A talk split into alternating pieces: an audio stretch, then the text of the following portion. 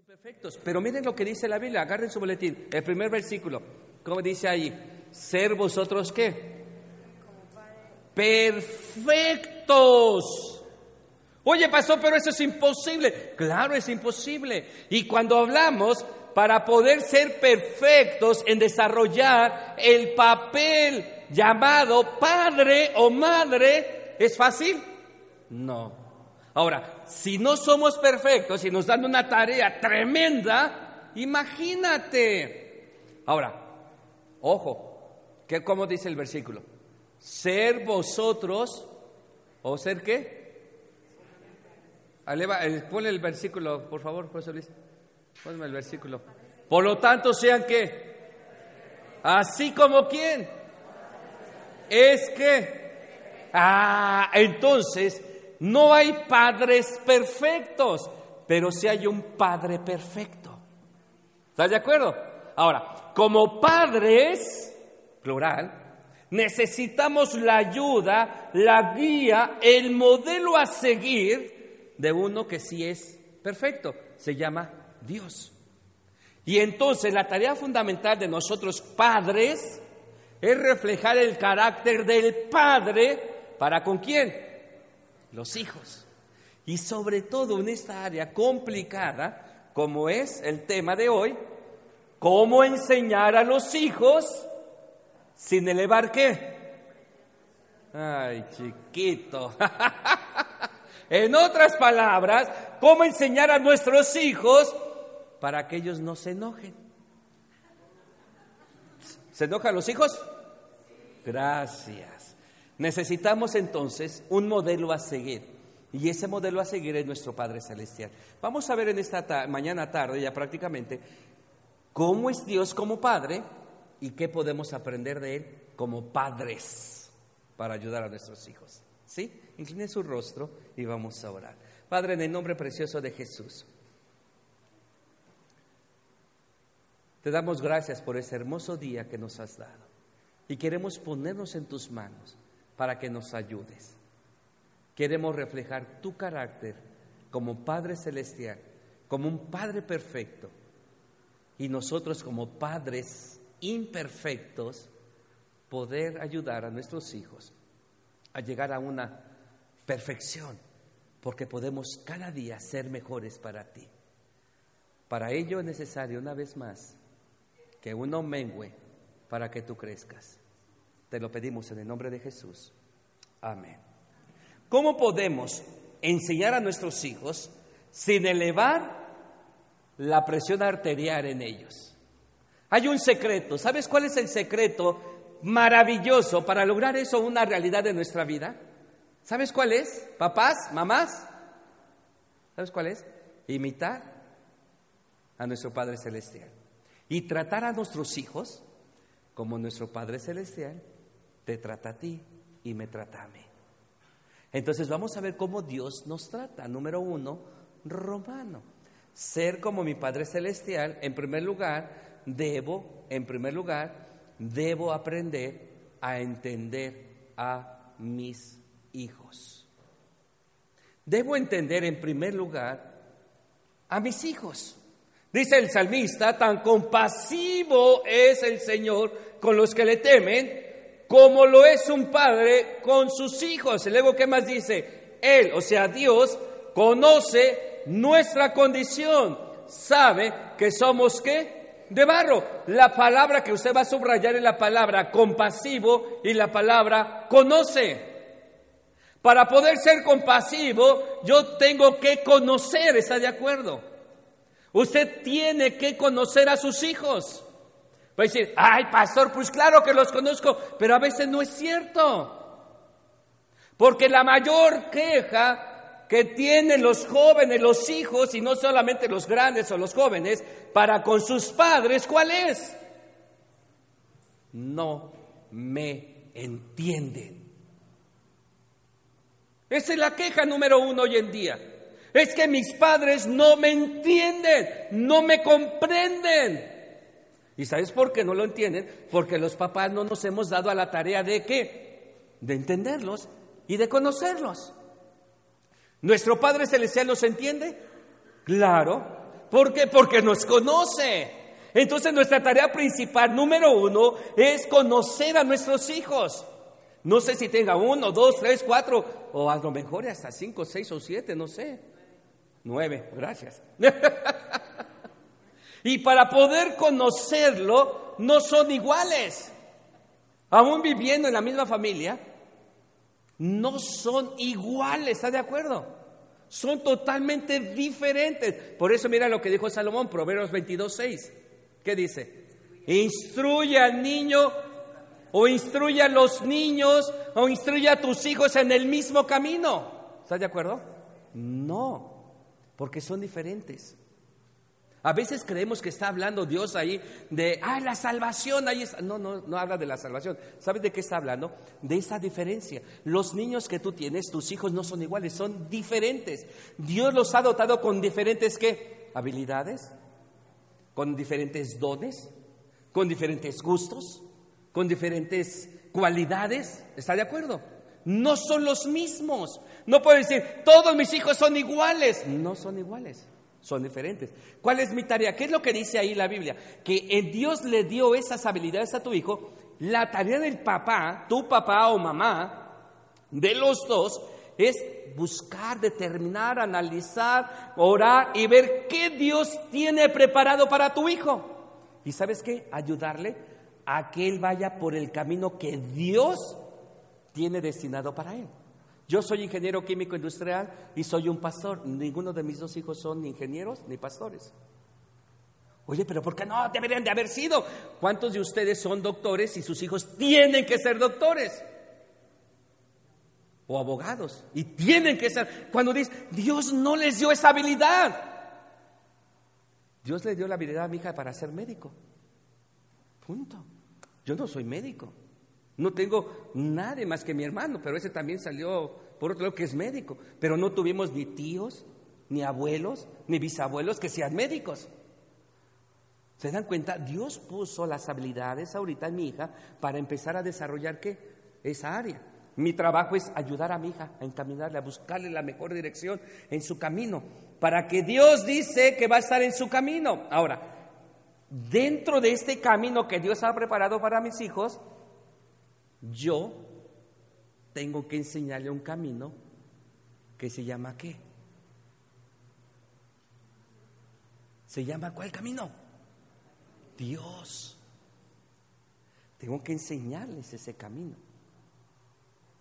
Es mi, mi, tarea es enseñarles ese camino, porque dijo Jesús, yo soy qué. Ah, se dan cuenta, pero Dios les encaminó. Por otro lado, bueno, está bien, que haga su trabajo, que se desarrollen, que crezcan, pero dentro de ese camino, mi tarea es que lleguen a quién? A Jesús. Ya después, ahorita voy a hablar mucho de eso, pero ya después ellos tomarán decisiones. ¿Cuántos de ustedes, cuando sus hijos eran pequeños, vinieron delante de una iglesia, delante de un pastor, y presentaron a su hijo o a su hija delante de Dios. ¿Cuántos lo hicieron? Yo lo hice con mis dos hijos. Ok, gracias. Pero ¿quién pasó por ese camino, por el pasillo? ¿El niño o usted? Usted lo trajo.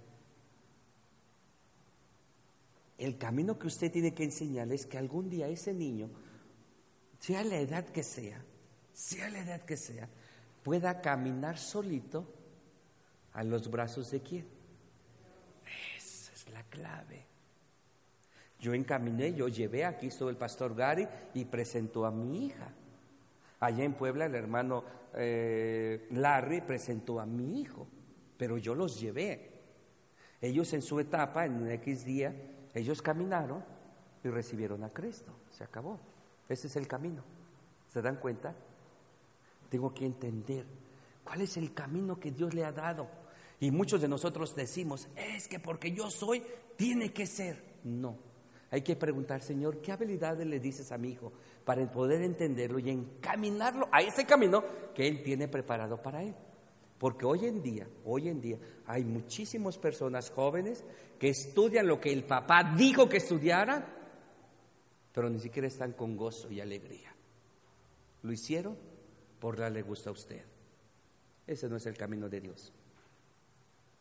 Un hermano un muchacho vino, pastor, ya cumplí, ya le di a mi papá el título, pero ahora voy a estudiar lo que yo quiero. Y se fue a estudiar otra, otra carrera. Y el papá no tuvo que decir nada. ¿Cumplió? Pues sí. Ahora dijo, ahora voy yo, pastor. Y está estudiando una carrera que él quiere, que él quiso. Y veo que Dios le dio esa habilidad. ¿Se dan cuenta? Hoy en día, hoy, voy a presentarles a ustedes también a unos padres, a Pablo y a Gaby Arellano, que traen a su hija, a Barbarita, para orar por ella. ¿Se dan cuenta? ¿Dónde están? ¿Dónde andan? Bárbara, ¿dónde andas? Ven, Bárbara. Ah, Bárbara, ven. Y sus padres. Vean, los papás traen. Me encanta la, imagen. Pero yo espero que cuando Barbarita tenga edad, ella pueda venir solita a los pies de Cristo. ¿Están de acuerdo? Ahorita ellos vienen y queremos darle gracias a Dios por Bárbara, ¿verdad? ¿Cuántos años cumples? Cuatro. Ay, por eso vienes tan preciosa. ¿O eso ya es normal? Es normal, es normal. Estás bien guapa, ¿no? Pues sí. ¿Qué les parece si oramos por Bárbara, sí? Y por sus padres. Vamos a orar, incline su rostro. Señor, estamos muy agradecidos contigo por Pablo, por Gaby. Gracias porque tú les amas y gracias porque dentro de este amor tan grande, tú se lo has manifestado a darles este hermoso regalo llamado Bárbara, Señor. Oramos en el nombre de Jesús y te damos gracias y nos unimos a su gratitud, Señor, por ese día tan especial donde ven como su hija, la hija que tú les has dado, cumple un año más de vida. Los bendecimos, la bendecimos a esta pequeñita y oramos para que también un día sus padres le enseñen dentro de tu camino el camino que la acerque a ti a través de Jesús. Pedimos para que Barbarita crezca de una manera sana, una manera amorosa, armoniosa y también por la vida de sus padres. Los bendecimos en el nombre de Jesús. Amén. Y amén. Un aplauso para Barbarita. ¿Verdad? Gracias. ¿Te, van a dar pastel? ¿Me das un pedacito? Sale. Después del culto nos vamos con Bárbara por el pastel, hermanos. ¿Sale? Entonces, ¿qué es lo primero que debo de hacer? Entender a quién? A nuestro hijo. Ahora, si tengo dos, pues entender a los dos diferentes. Número dos, Número, dos, romano. Número dos. La segunda causa, después de entender a mis hijos, número dos, debo aceptar a mis hijos. Debo aceptar a mis hijos. Ay, ay, ay, ay, ay. Romanos 15.7. Vámonos hasta Romanos 15.7. Ahí está el del Salmo. Pero vamos a Romanos 15.7. ¿Qué dice? Léalo conmigo. Por tanto, acéptense mutuamente. Así como los aceptó a ustedes, ¿para gloria de quién? ¿Cuál es la palabra clave aquí? Aceptó, subrayen. ¿Aceptó quién? Cristo. ¿En quién? En Dios. Miren, muchas cosas. Ah, es que a veces se, malentiende ese concepto de aceptar. El aceptar a los hijos no significa que estemos de acuerdo con todo lo que ellos hagan. ¿Estás de acuerdo conmigo? Eso no es aceptar. Miren, es exactamente lo mismo que hace Jesús. Por ejemplo, ¿usted cree que Dios lo va a aceptar a usted si lleva una vida de pecaminosidad, de, estar ensuciándose y cosas por... ¿Tú crees que Dios le agrada eso? No. Ahora, Dios no le agrada eso. Que tengas una malos hábitos, no le agrada. Pero te sigue amando? Sí. Ah, me encanta. Entonces, el aceptar es eso, es aceptar a la persona, no aceptar o estar de acuerdo con lo que la persona hace. Ahí sí no, porque tampoco Dios hace eso. Es que Dios nos ama. Sí, Dios te ama y siempre te va a amar, pero nunca vas a estar de acuerdo si estás haciendo cosas que no le agradan. Ese es el punto. Hay muchas personas, y yo conozco a muchos padres que han cometido este error. Mira, pastor, es que lo que hizo, que sabe que para mí ahorita mi hijo ya no es mi hijo. Sopas. Le digo, por eso recuerdan cuál es el secreto Tratar a los hijos como qué? Como Dios nos trata. Dios dice que cuando tú comes un pecado, sea que fuere, porque acuérdense que no hay pecados grandes, pecados más chiquitos, si tú mataste a alguien, si tú estás mintiendo, si tú estás tomando, no sé, alcohol o estás fumando, todo eso es pecado delante de Dios. Y eso no le agrada a Dios, óyelo bien, pero no te aniquila. Tampoco te da la espalda. Tampoco rompe una taza y dice cada quien aquí para su casa, ¿o sí? No. Tampoco dice, "Eh, ya no eres mi hijo. Tampoco dice eso. Tú eres hijo de Dios por lo que eres, no por lo que haces. El hijo es hijo por lo que es, no por lo que hace o deje de hacer. Entonces, ¿qué tengo que hacer? Entender y luego qué? Aceptar al hijo. Aceptarlo, amarlo. No estoy de acuerdo. Hay cosas en la vida que mis hijos están haciendo y le dijo, hijo, no estoy de acuerdo en lo que estás haciendo, pero seguirás siendo mi hijo y te voy a amar siempre. Pero te digo una cosa, no estoy de acuerdo. Se acabó. Eso es lo que hace Dios. No estoy de acuerdo Sergio, con lo que haces, pero te sigo amando. Tenemos que hacerlo así como Dios nos hace. Por eso el secreto es tratar a los hijos como Él nos trata. Por eso Ramón nos dice, acéptense unos a otros, como fuimos aceptados en Cristo para Dios. ¿Está de acuerdo? Entonces entiendo y acepto. Número tres, debo, ah, aquí viene lo que no les gusta, pero ni modo. Debo qué? Disciplinar a mis hijos. Ahora, déjenme decirles algo. Lean el versículo, por favor, a los hijos, los hijos, todos los hijos, por favor, Hebreos 12:6. Fuerte conmigo.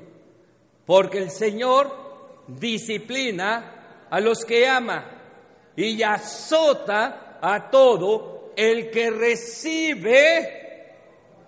Ah, caray, no nos gusta. De hecho, si siguen leyendo Hebreos, se van a dar cuenta de otro versículo que dice, al principio la disciplina no es motivo de gozo y alegría. No. Pero después tiene que su fruto apacible. O sea, déjenme decirles algo. A veces de veras cuando nos disciplinan y no nos gusta y podemos decir, papá, eres injusto. Sí, soy injusto, hijo, pero lo hago por ti. Dios, esto que me haces no es injusto, pero lo hago por ti, por una razón, porque te amo. Papás, hay muchos papás, pastores que no debemos de disciplinarlo. Oh, oh, si no lo disciplinas, ¿qué dice la Biblia? No lo amas. Ojo, ¿eh? Ahora, hay que saber cómo hacerlo. Por eso vamos a ver un cuadro aquí muy interesante, porque hay palabras que ah, ah, hay palabras que debemos nosotros cambiar. Vamos a ver el cuadro que viene allí en el, en el boletín. Dice ahí, la palabra por un lado es que castigo y por el otro lado que es disciplina. Vamos a ver cuál es el propósito, cuál es el propósito del castigo. Número, así anote. El propósito del castigo es infligir castigo. Que te duela. Muchas veces, hijo, esto te va a doler más a ti. No, no, no, no es cierto. Porque a él le duele, a usted no. Ojo, a mí sí me va a doler. ¿Por qué? Porque es castigo. El propósito del castigo. ¿Cuál es el propósito de la disciplina? ¿Qué dice allí? Promover qué? El crecimiento. El crecimiento, promover el crecimiento. Ahora, ¿cuál es el enfoque? Siguiente rubro. ¿Cuál es el enfoque? En el castigo es el pasado. Te voy a castigar por lo que hiciste. ¿Cuál es el enfoque en, la disciplina? ¿Qué dice ahí? Ni siquiera el presente. ¿Qué dice? El futuro. El, castigo se enfoca en el pasado, la disciplina se enfoca en el futuro. Por eso dijo, dijo Hebreos, al principio no es gusto, pero va a tener que un fruto apacible. Fruto va a tener apacible. ¿Pensamos en qué? En el futuro. ¿Cuál es la actitud? Cuando uno castiga, ¿cuál es la actitud?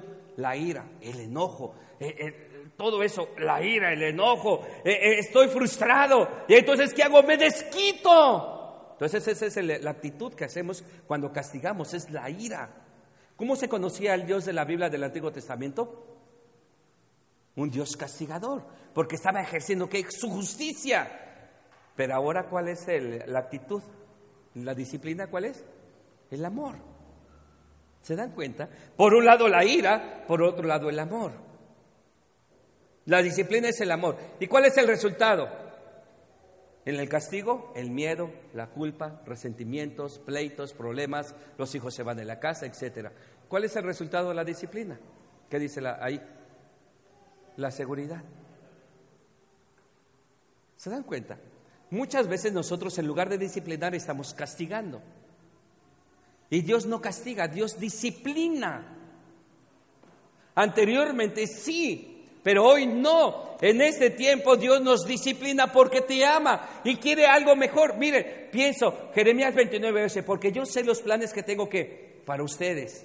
Y son pensamientos y planes de qué? De bien. Para darles a ustedes qué? ¿Una qué? Una esperanza o un futuro. Por eso hablamos que la disciplina piensa en el futuro, no piensa en el pasado. Por eso Dios lo hace, porque te ama al final de cuentas. Cuando tú y yo estamos disciplinados por Dios, Dios nos dice, te amo demasiado, que quiero para ti algo diferente en un futuro. Tengo bienes y tengo un plan para ti. Ahora la pregunta, ¿cómo hacer la disciplina con estos matices? Bueno, lo primero que tengo que hacer, inciso A, debo disciplinar con calma. Nunca ejerzas una disciplina cuando estás enojado. Jamás, hablamos de eso la semana pasada. Jamás disciplines a tu hijo cuando estés enojado, cuando esté ya tu cabeza que dice, ya no aguanto y vas a explotar. No, tranquilo, recuerden siempre, hermanos, la respiración espiritual. ¿Se acuerdan? La calma. Disciplina en calma. Porque si no, después vamos a hacer cosas y después nos vamos a lamentar. Por eso, con calma. También, inciso B, debo disciplinar con rapidez, hermanos. Levanta las cosas. Sí, ahorita. Levanta las cosas, va una. Levanta las cosas, va dos. Levanta las cosas, va tres. ¿Y sabes cuándo los va a levantar? Sigue contando. Mira que si no te voy a dar. Y mira que si no te voy a dar. Y mira que... Y el hijo, pues, pues ahora sí que nada más prometes y prometes y nada. Levanta las cosas. Y a la primera, la disciplina. Rápido. Tampoco diga, levanta las cosas. Y si no, vas a ver cuando venga tu papá. El papá va a llegar a medianoche. Después de seis horas de que usted le dijo eso al hijo, ya se fue el hijo, ya, ah, de acá que mi papá me alcance, taca, hijo. Con calma y rápido. Y número, inciso C, con moderación. Debo disciplinar con moderación.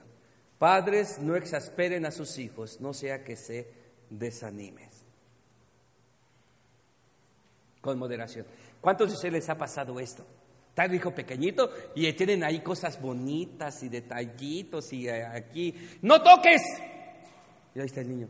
Y va ¡Que no toques! Y ahí está el niño. ¡Que te dije que no toques! El niño te va a obedecer a no tocar. ¿Qué tienes que hacer? No pongas eso ahorita. Todo tiene un tiempo, ¿está de acuerdo? A veces queremos que los niños se sienten aquí y se queden sentaditos con las manos cruzaditas y ahí quietecitos, así nomás. Y sí, pero es un montón de cositas y bonito. Y el niño así. Es un niño. ¿Puede estar media hora sentadito así cruzaditos de mano? Bueno, pregunto, ¿usted puede estar sentadito cruzadito de manos? No. Pero usted ya es grande y usted no agarra y lo tira. El niño llega y lo agarra y si está pequeñito y se levanta y jala la de esta, ¿qué va a pasar? ¡Rájale! ¡Ay, mira lo que hiciste! No lo hizo él, lo hizo usted. Porque el niño es niño. Entonces, ¿sabe qué, papatito? Si tiene cositas bonitas, guárdelo. Y espera que su hijito crezca, quizás a los siete años y vuelva a poner sus cositas. Tan sencillo, con moderación. Por favor, ve a los niños, conozca a los niños. Los niños son niños y tienen que hacer cosas de niños. ¿A usted se le cayeron cosas cuando era niño? ¿Le pegaron? Pues mal hecho sus padres. Por eso ahora se desquitan. Ándale, mijito, vas a ver cómo a mí me dieron con cuidado. Cuatro. La disciplina. Tiene que ir, número cuatro, La debo de expresar amor hacia mis hijos. Debo de expresar el amor. Recuerden el énfasis en la disciplina, es el amor. Ahora, ¿cómo debo de hacerlo? Inciso A. Con afecto. Con afecto. ¿Se acuerdan la semana pasada hablamos mucho de eso? El contacto físico significativo, el abrazo, el beso, las palmadas. Miren, hijos, jóvenes, los muchachos, señoritas, cuando crece a esta edad, ya los adolescentes ya no quieren que el papá les dé un beso. No, espérate. O las hijas, ¿no? Que ya no quieren que el papá les dé un beso, o la mamá. ¿Sabes que hay que seguirlo así? O cuando van los niños, o usted lleva a su niño a la, primaria y luego de repente se para el niño, hasta aquí mamá. Como que el semáforo para mamás, ¿no? Y ya, y ya ese niño se va. No, por favor. En la secundaria, no mamá, aquí déjame, aquí déjame. En la prepa, no papá, no vayas, yo voy. Voy por ti. No, yo me vengo en combi. o sea, Ah, pero ¿qué tal? ¿El novio va por ti? Ay, sí, pero corre. Hija, ¿me das un beso? No, pero el novio me da un beso, pero te doy dos, ¿no? Afecto. Hijos, no están acostumbrados a dar un beso a su padre. Mi papá no estuvo acostumbrado en darme un beso. ¿Se acuerdan que les he dicho? El primer beso que me dio a mi papá, que yo tengo uso de memoria de eso, fue cuando ya estaba casado y tenía mis hijos que tenía años. Tienen cuatro o cinco años mis hijos. Y por, en ese momento papá me dijo, ¿me puedes dar un beso? ¿Te puedo dar un beso? Le digo, pues sí. Pues sí. ¿Está bien? ¿Qué van a decir? Nada, porque eres mi hijo. Hoy en día le doy beso a mi hijo, le doy beso a mi hija. A veces no quiere, pero la agarro y le doy su besote, ¿no? Hijos, Déjense, porque esa es una expresión de amor para ustedes. Hijos, hijos, ¿cuántas veces has dado un beso a tu papá y a tu mami? Tú. A lo mejor ya se te olvidó, pero es necesario darlo. Yo no sé si esté aquí tu papá a tu lado, pero si está a tu lado, ¿por qué no le das un beso? Ay, pastor, gracias. Dale un beso a su hijo. Hijo, dale un beso a su papá si está a su lado. A ver, quiero ver a los hijos moverse. Eso, mira, excelente, gracias, gracias. Aplauso para nuestros hijos.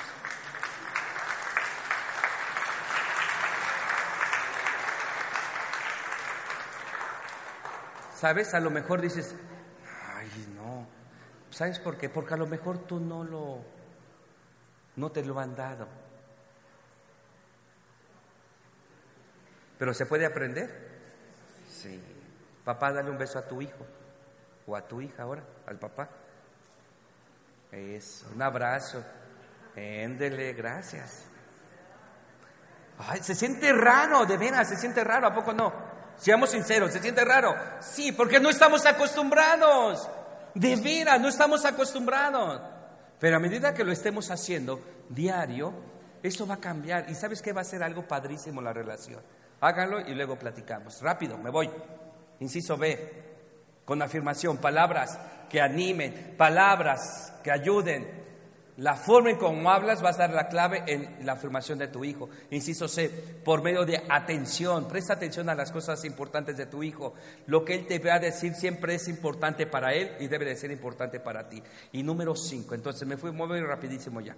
Número 5, debo de ser consistente, hermanos. Debo ser consistente. Mira, yo te digo dos cosas. ¿Cómo puedo ser consistente con mis hijos? No viene ahí. Eso es agregado cultural mío. Número uno. ¿Cómo puedo ser consistente con mi hijo? Número uno.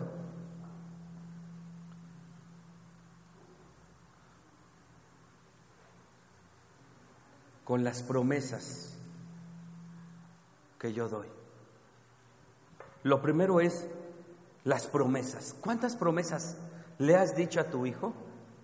y no le has cumplido. Entonces, si vas a prometer, cúmplelo. Yo le dije a mi hija en, en ese tiempo que viene con el favor de Dios una promesa y estoy tratando de cumplirse, todavía falta en sus vacaciones, porque él tiene vacaciones nada más un rato. Entonces yo ya le dije, te prometo esto. Entonces estoy buscando, estoy llorando, estoy haciéndolo todo lo posible para cumplirle a mi hija. Entonces tengo una forma que, que nuestros hijos crean en ti y regrese la confianza en ti, es que tú cumplas lo que prometes. Eso te dará a ti consistencia, valor e integridad. Y la otra, anótela, admitir delante de ellos que te equivocaste. Pastor, ¿qué está diciendo? ¿Cómo voy a poder decirle a mi hijo, hijo, perdóname, me equivoqué? Pastor, ¿qué va, a ¿qué va? Si mi posición, ¿dónde va a quedar? No te preocupes. La posición se va a quedar y se va a fortalecer más cuando tú admites delante de tu hijo, hijo, me equivoqué. Perdóname. Lloras delante de él. Lo abrazas y le das un beso. El hijo, te vas más allá. Hay una promesa que quiero terminar este día. El último versículo, por favor, Malaquías, capítulo 4, 6. Es una promesa para ti para mí. ¿Lo leemos? Póngase de pie y lo leemos. Aparece en la pantalla, ¿se verá? Malaquías capítulo 6, 4 versículo 6. Léalo conmigo fuerte y créalo. ¿Lo leemos? ¿Qué dice?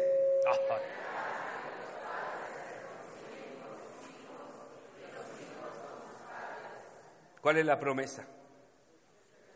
Reconciliación. A lo mejor tienes problemas con tus hijos. A lo mejor los hijos tienen problemas contigo. ¿Qué dice Dios? Él puede hacer que haya reconciliación en la familia. Amén. Tomen sus manos unos con otros y vamos a orar. Señor, a veces creerte es bien complicado y lo reconocemos. A veces el poder creer palabra como esta es difícil de, de admitirlo. Por eso hoy queremos creerte. Porque tú conoces cómo están nuestras relaciones como padres para con nuestros hijos o nuestros hijos para con nuestros padres. Ruego en el nombre precioso de Jesús que esta promesa tuya de Malaquías capítulo 4 versículo 6 sea una realidad en las familias aquí representadas. Permite que todas nuestras familias podamos experimentar tu palabra hoy la reconciliación con nuestros hijos. Los amamos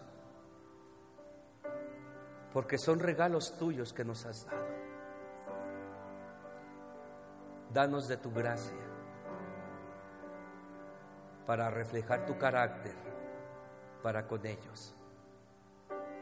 Pon corazón dócil en la vida de nuestros hijos, que sean sensibles a ti y a la disciplina y al amor tuyo a través de nosotros. Gracias. Te creemos hoy. Despídenos con tu bendición. En el nombre de Jesús te lo pedimos.